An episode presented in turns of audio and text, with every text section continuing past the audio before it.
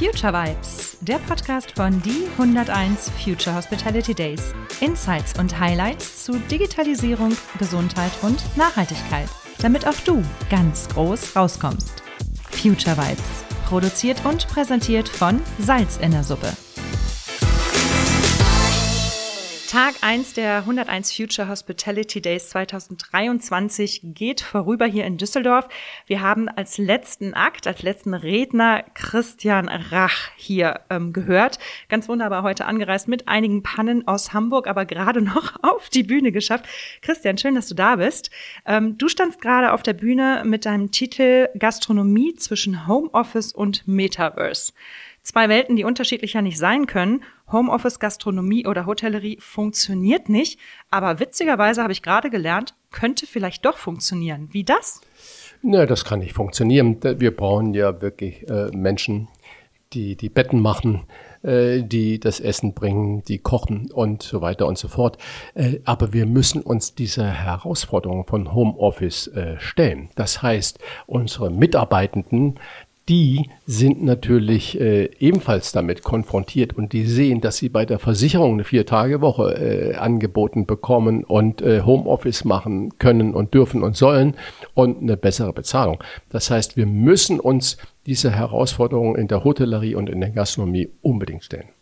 Und was hast du da für Tipps? Ich meine, wir, wir sehen es, du hattest Karstadt genannt, das fand ich eine sehr schöne Sache. Es gibt aus verschiedenen Branchen ja auch Leute, die vielleicht man in die Hotellerie holen kann, und, und, um endlich mal was dagegen zu tun, dass die Hotel, äh, Hotelleute alle weglaufen. Wie stellst du dir das vor? Ja, also das war gerade, wir haben in den letzten Monaten natürlich wieder gehört, dass Galeria Kaufhof Karstadt, ich glaube, so heißen die offiziell, ähm, wieder pleite macht, ja. trotz großer staatlicher Unterstützung und dass äh, die nicht ganz, aber fast die Hälfte ihrer noch offenen Standorte schließen werden. Und es sind ein paar tausend Mitarbeitende, die da dann auf äh, die Straße gesetzt ja. werden. Und in der Regel sind das ja hochqualifizierte, tolle Menschen, die den ganzen Tag im Publikumsverkehr tätig waren. Das heißt, die hatten immer Kontakt mit ähm, Kunden, die was wollten, die eine Beratung brauchten, die was anprobieren wollten, die äh, gemeckert haben, äh, die nicht zufrieden waren, die hochzufrieden waren. Sie haben an der Kasse gestanden, die waren auch im Backstage tätig in der Buchhaltung oder äh, die waren in der äh, Housekeeping oder in der Maintenance äh, tätig. Und äh, die haben jetzt alle Angst, keinen Job mehr zu haben. Ich sage, das kann doch gar nicht real sein, dass die Angst haben, weil die andere Betriebe müssten sich die Finger lecken nach diesen tollen Menschen. Absolut. Und ähm, es ist auch nicht so schwer, finde ich, immer in der Hotellerie auch umzulernen. Wir sagen ja, wir haben den Fachkräftemangel. Wir brauchen aber auch Mitarbeiter, die wir dann auch ähm, umschulen quasi, damit sie Dienstleister werden. Und gerade Leute ähm, aus dem Handel sind ja bereits Dienstleister. Also der Servicegedanke ist ja schon geprägt von denen. Wo siehst du momentan die schwierigsten ähm, Probleme zu lösen, mal abgesehen vom Mitarbeitermangel? Ähm, wenn du so auf die jetzt die letzten Corona-Jahre zurückgehst und die Schließungen der ganzen Restaurants etc., wo waren die Verlierer und wer sind die Gewinner?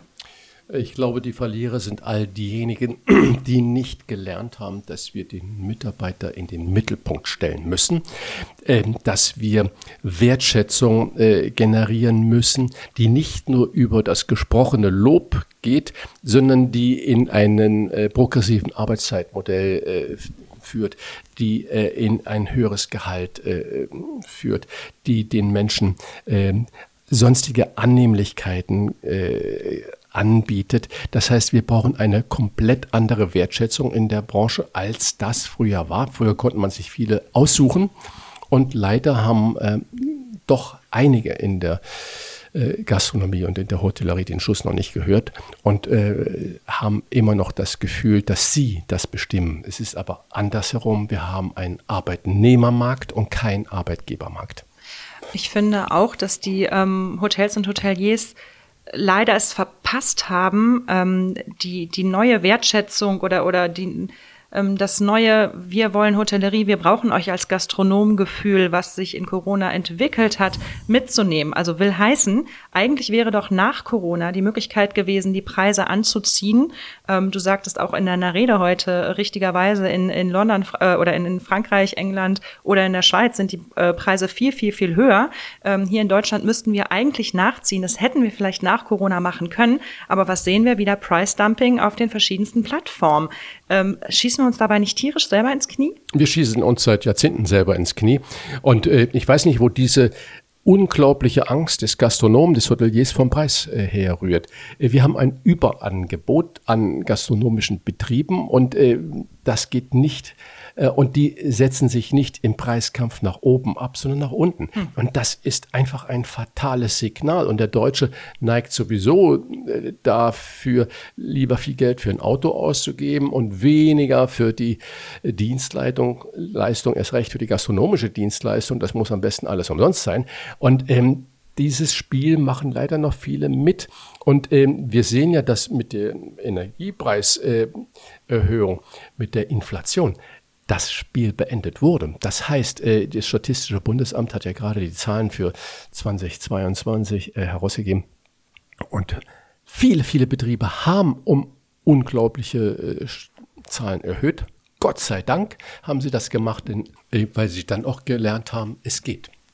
Und äh, jeder sieht das zu Hause an seiner Rechnung und die Argumente, die ich immer wieder höre, ja, dann können wir ja nicht mehr essen gehen. Ja, dann ist das halt so. Mhm.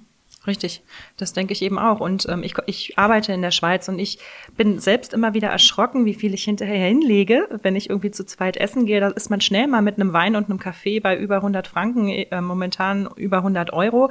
Ähm, wo Freunde dann immer erschrocken sind, wo ich dann aber sage, hey, wenn ich Qualität haben will und wenn ich jetzt, ähm, wenn ich doch wirklich auch einen anständigen Lohn zahlen will und da ist, gibt es zwar keinen Mindestlohn, aber es gibt so eine, so eine Latte, wo man wirklich sagt, okay, die ist ein Drittel mehr, als es jetzt in Deutschland ist, ähm, dann hat man da auch die, die fröhlichen oder die guten Gastronomen. Ähm, du hast, du hast Köche, die, die aus, aus Deutschland in Scharenweise rübergehen nach, äh, in die Schweiz, weil sie da das Gefühl haben, dass es dann auch wirklich wertgeschätzt wird. Und auch keine Massentierhaltung, die dann auf dem ähm, Teller liegt. So alles so Dinge, wo ich sage, dafür bezahle ich dann auch gerne mehr. Aber Deutschland hat immer noch diese Geiz ist geil äh, Mentalität. Was meinst du, wie lange das noch dauern wird, bis der Deutsche, also der deutsche Gast dann auch mal annimmt, äh, für einen Schnitzel mehr als 20 Euro zu zahlen? Naja, in, in der Spitzengastronomie und in der Spitzenhotellerie ähm, ist, hat sich das Gott sei Dank, ich sag mal, für den Arbeitnehmer und auch für die den Unternehmer zum Positiven gewendet. Äh, und wir werden eine große Schere bekommen. Das heißt, die, die vorne weglaufen, äh, denen wird es immer besser gehen und die werden auch richtig gutes Geld verdienen. Und auch die Mitarbeitenden werden davon profitieren. Und der Mittelbau, der wird wegbrechen. Das ist leider meine Befürchtung. Ähm, der Mittelbau, der sich redlich bemüht, aber nicht wirklich mutig agiert. Und der Unterbaum, äh, wo die Tante, der Onkel, die Schwägerin und äh, sonstige Leute, die nicht immer offiziell dabei sind, äh, die haben ähm, dann äh, eine andere Grundlage, die werden über Preisdumping weiter bestehen und viele Kunden haben leider das Gefühl, siehst doch, das geht doch, die anderen nehmen es ja von den Lebendigen. Und das ist ein fatales Gefühl, aber ich glaube, ähm, die Inflation hatte nur das eine Gute, also ich bin überhaupt kein Freund von Inflation, aber sie hat gezeigt, dass auch in unserer Branche eine Preissteigerung möglich ist und sogar auch nötig ist. Absolut, absolut. Gerade, gerade mit den ganzen ähm, eben Mindestlöhnen, die hochgezogen worden genau. sind, mit der Energiekrise etc. pp. Ähm, und ich habe das Gefühl, dass die Restaurants eben nicht entsprechend schnell ihre Tellerpreise anziehen, sondern momentan alle eher draufzahlen und eher Minus machen, als dass sie überleben. Also eben die in den unteren ähm, Regionen vom Preis. Ja, ich habe es in meinem Vortrag ja auch gesagt, es findet nach wie vor so das, das Schielen nach dem Konkurrenten statt. Mhm. Und wenn der für 13 Euro was anbietet, dann biete ich es für 12 Euro Bin ich wieder an. drunter. Und dann bin ich wieder drunter und dann habe ich vermeintlich den Wettbewerbsvorteil. Das ist natürlich tödlich. Was rätst du denn jetzt grundsätzlich äh, Gastronomen, die sich neu auf die, aufs Parkett wagen? Ähm, macht es jetzt Sinn, neu zu eröffnen, wo wir eigentlich ein Überangebot haben? Es macht immer Sinn, neu zu eröffnen mit einem klaren Profil. Das heißt also, ähm, wir müssen in der Gastronomie auch politisch wieder werden. Wir waren mal politisch Ende der 70er, 80er, 90er Jahre äh, und dann waren man erfolgsbesoffen und ähm, hat sich einfach die Taschen voll gemacht. Und ähm, wir müssen wieder politisch werden, weil die Herausforderung der Umwelt, der Energiepreise und des Angebotes, des Tierwohls, äh, des, äh, der Nachhaltigkeit, die sind so immens. Äh, und jemand, der das ernst nimmt, der findet erstens Mitarbeiter, weil die jungen Menschen, die wollen mhm. in einem Betrieb arbeiten, der sich genau darum kümmert und dann engagieren sie sie sich auch. Und äh, wenn man dann Beteiligungsmodelle äh, sich äh, erarbeitet, und da gibt es gute, die auch vom Finanzamt abgesegnet sind, dann kann man ähm, da auch realisieren und vor allen Dingen aber eine äh, Profilschärfung, die muss stattfinden. Und was meinst du mit Beteiligungsmodellen? Kannst du das ja, Erfolg ist nicht nur der Erfolg von einer Person, mhm. äh, sondern der Erfolg ist immer der Erfolg des Teams. Mhm. Und diese Tarzan-Mentalität, dass man sich auf die Brust trommelt, sagt, hua, hua, ich Tarzan, ich hab's gemacht, äh, die ist schon Gott sei Dank sehr, sehr lange vorbei.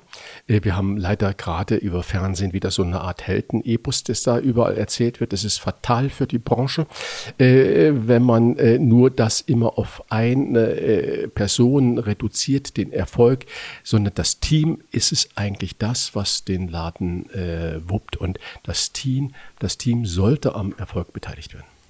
Das finde ich sehr, sehr richtig. Und das wird viel, also nicht nur, dass sie nicht beteiligt werden, das Team wird auch immer noch oftmals nicht wertgeschätzt. Also ich bin sehr erstaunt, dass die Wertschätzung, die jeder ruft, immer noch nicht angekommen ist bei uns. Teilweise auch nicht vom Gast. Also auch die Gäste man dachte eigentlich so, nach Corona ähm, dürften die Gäste jetzt eigentlich freundlicher sein, dass man wieder da ist, aber sie werden sogar kritischer. Also habe ich so teilweise das Gefühl, selbst auch in der Schweiz, wo man dann sagt, wir haben wieder auf und jetzt wollen die Leute, weil es ja so lange zu war, es jetzt aber ganz genau und richtig haben. Und die Gäste wissen, dass wir einen Mitarbeitermangel haben und nicht alles hundertprozentig so wiederherstellen können, wie es damals war. Naja, Entschuldigung, da würde ich Widerspruch einlegen wollen.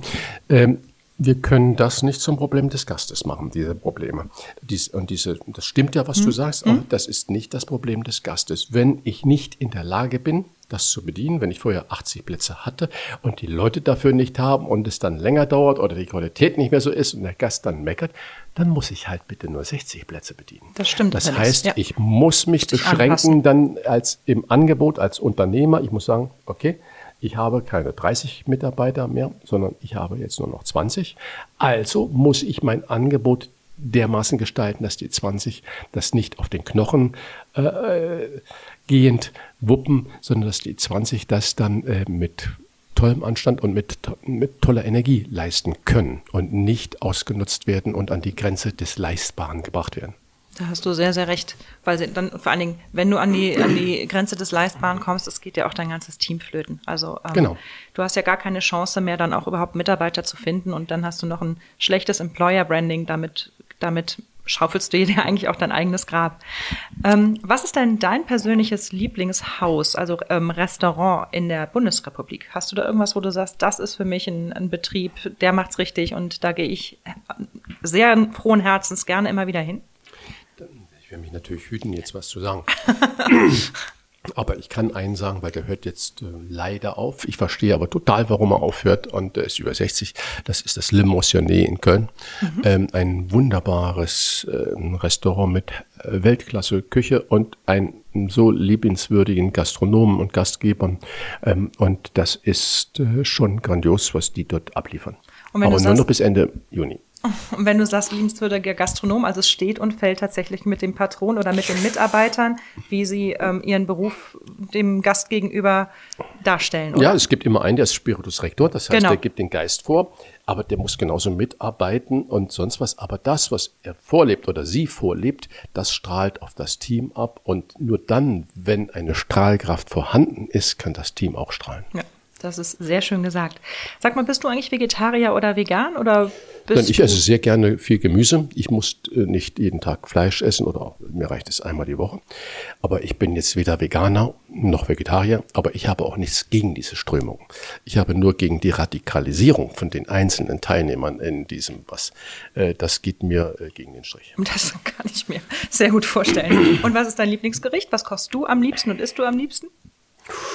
Was koche ich am liebsten?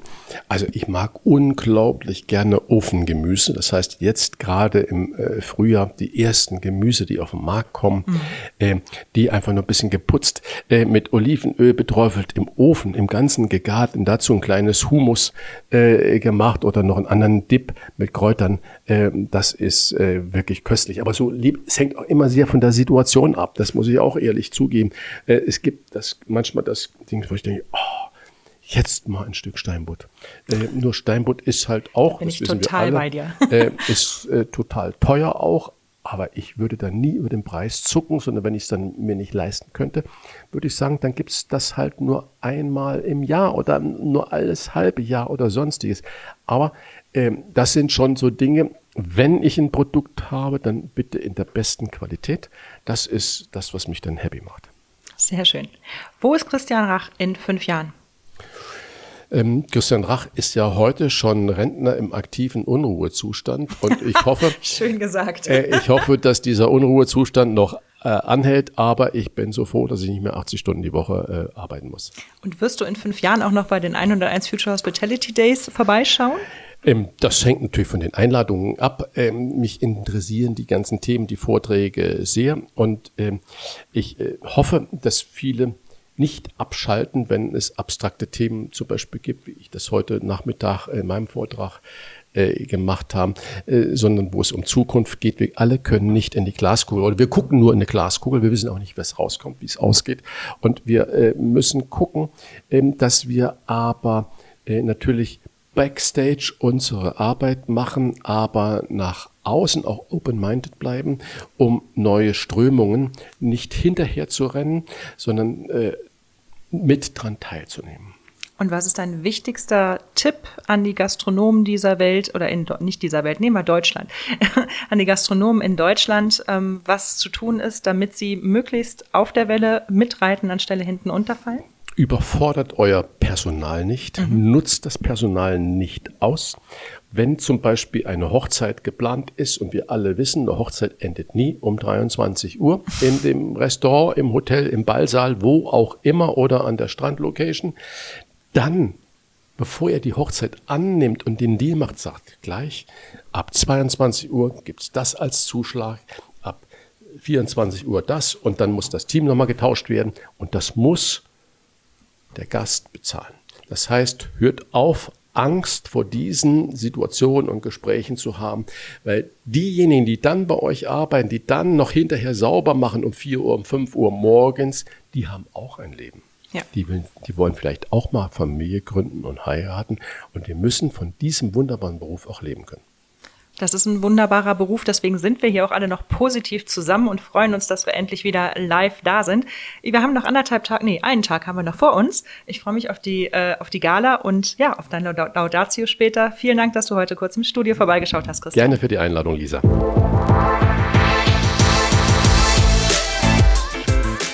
Das war Future Vibes. Folgt uns auf LinkedIn oder Insta für weitere Insights und Highlights. Lasst uns die Hotellerie von morgen heute schon wahr machen.